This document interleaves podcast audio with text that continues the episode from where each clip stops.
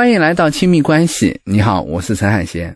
有一种说法叫丧偶式育儿，就是说，通常在家里，一方成为主要的养育者，而另一方平时不参与或者很少参与。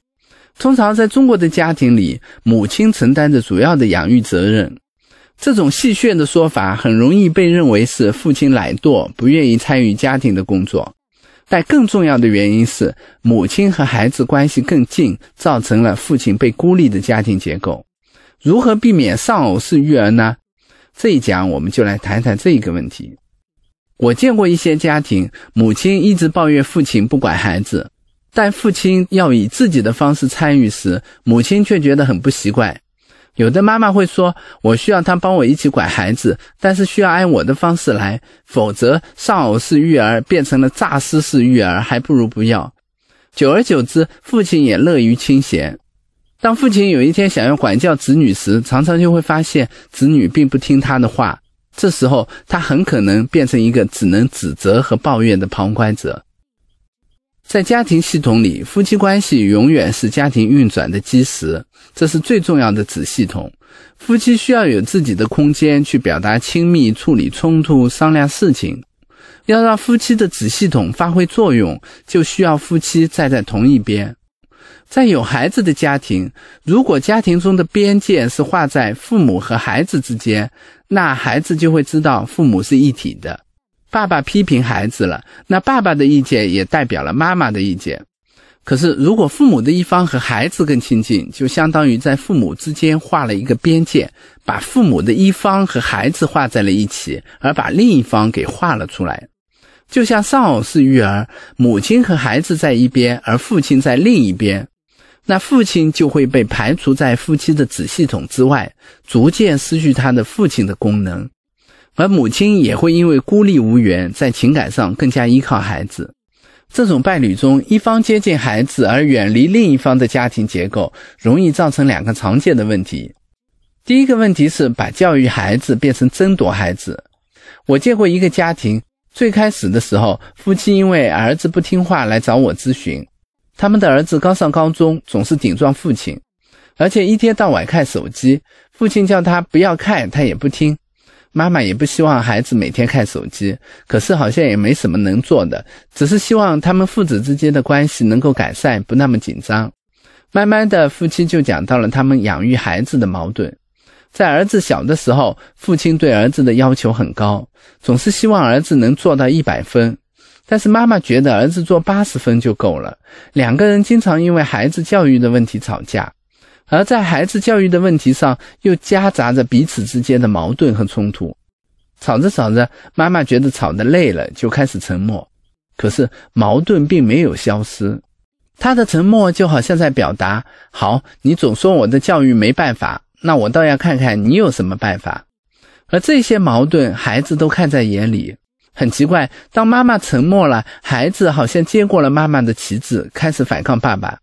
事实上，儿子用反抗爸爸和妈妈形成了一个隐秘的联盟，而爸爸呢，越觉得自己在家里没地位、不受尊重，就越想要通过教训孩子来获得自己作为父亲在家里的地位，一家人就僵在这了。我对这个爸爸说：“你应该邀请你的妻子跟你一起来管儿子，否则你一个人的话是不会奏效的。”爸爸就问妈妈：“你愿意帮我一起管儿子吗？”结果妈妈说：“我不愿意。”爸爸很震惊，因为妈妈已经很久没有表达过对他的不满了。妈妈接着说：“我也想让孩子听话，可是你这么管孩子，我就是接受不了。除非你能改改你那些僵化的规则，什么几点之前一定要洗澡洗好，周末一定要几点起床，否则我就不会愿意跟你一起管。”丈夫很震惊，就问他：“你为什么不早说？”妻子就说：“我早就跟你说了，可是没用啊！说了你不听，说多了你又烦，干脆就不说了。虽然不说了，可是妻子知道儿子会替他发声，儿子心里也知道妈妈是在背后默默的支持自己，自然就更加有恃无恐。这样，父母对孩子的教育就自然无从谈起。也许你会说，问题出在爸爸身上，是爸爸对孩子的教育太严苛，妈妈才会反对。”可是我觉得教育理念没有那么容易分对错，更重要的是对错背后的关系。如果妈妈真觉得自己的教育理念更高明，那她也要问自己一个问题：为什么我的教育理念明明更好，可是我的丈夫却总不听呢？也许你会说，这都是这个妈妈的问题，她怎么能不跟自己的丈夫站在一边呢？可是你有没有发现，当丈夫在指责妻子的时候，表面上是在指责妻子不管孩子。但他真正在意的是妻子和孩子的关系更紧密，自己争取不到孩子的爱。这对夫妻把自己放到了争夺孩子爱的位置上。这么看来，这个丈夫的做法跟妻子没什么不同，只不过他在这场斗争中失利了而已。那真正的问题在哪呢？问题在于他们没有站在一起。从家庭结构上，夫妻并没有变成一个真正有效的子系统。很多父母都会焦虑，要怎么才能教好孩子？可是他们忽略了，要变成一对好父母，就先要变成一对好夫妻。只有他们站在同一个阵营，才能有效地处理孩子的问题。如果他们不去面对和处理彼此的矛盾，那他们就没法在情感上接近，也很难变成一对有效的父母。伴侣如果不是站在同一阵营，这种家庭结构常常会带来第二个问题，那就是因为爱孩子而疏远彼此。有时候人们会以为夫妻之间难以靠近，是因为缺少良好的沟通模式。只要学会沟通，彼此就有机会接近了。真的是这样吗？我曾经观摩过一个个案，咨询室里一对夫妻带着一个孩子。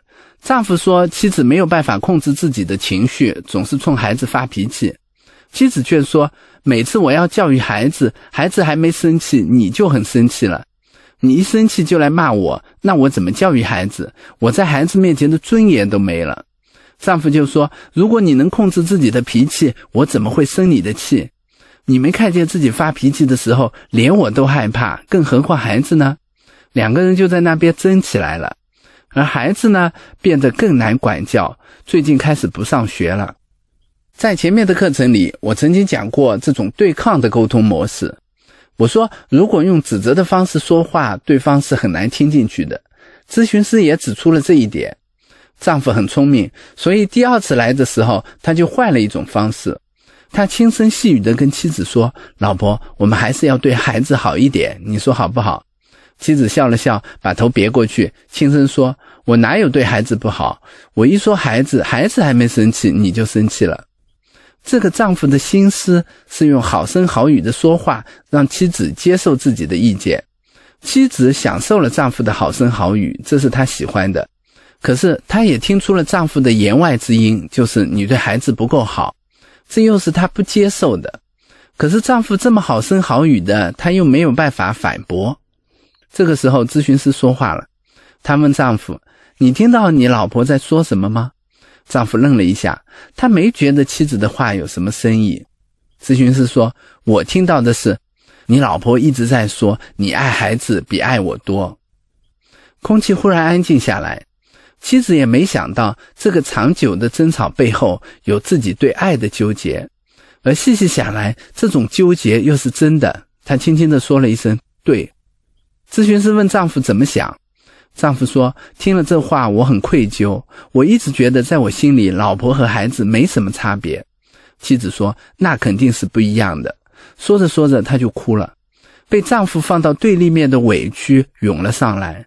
咨询师问妻子：“你怎么这么难过呢？丈夫爱女儿有错吗？”妻子说：“他爱女儿没错，可是他把我当做了敌人，不再爱我了。”丈夫赶紧插话说：“老婆不是这样的，我也是爱你的。”这对夫妻背后有很多家庭的影子。有时候伴侣在教育孩子上有矛盾，就会觉得彼此沟通有问题。可是很少有人注意到，有时候没法沟通，不是沟通的方式不对，而是你把对方放到了自己的对立面。所以在有孩子的家庭，什么才是夫妻相处的根本之道呢？答案就是把伴侣和自己放到一个阵营里，而把孩子放到另一个阵营，把边界画在夫妻和孩子之间，而不是相反。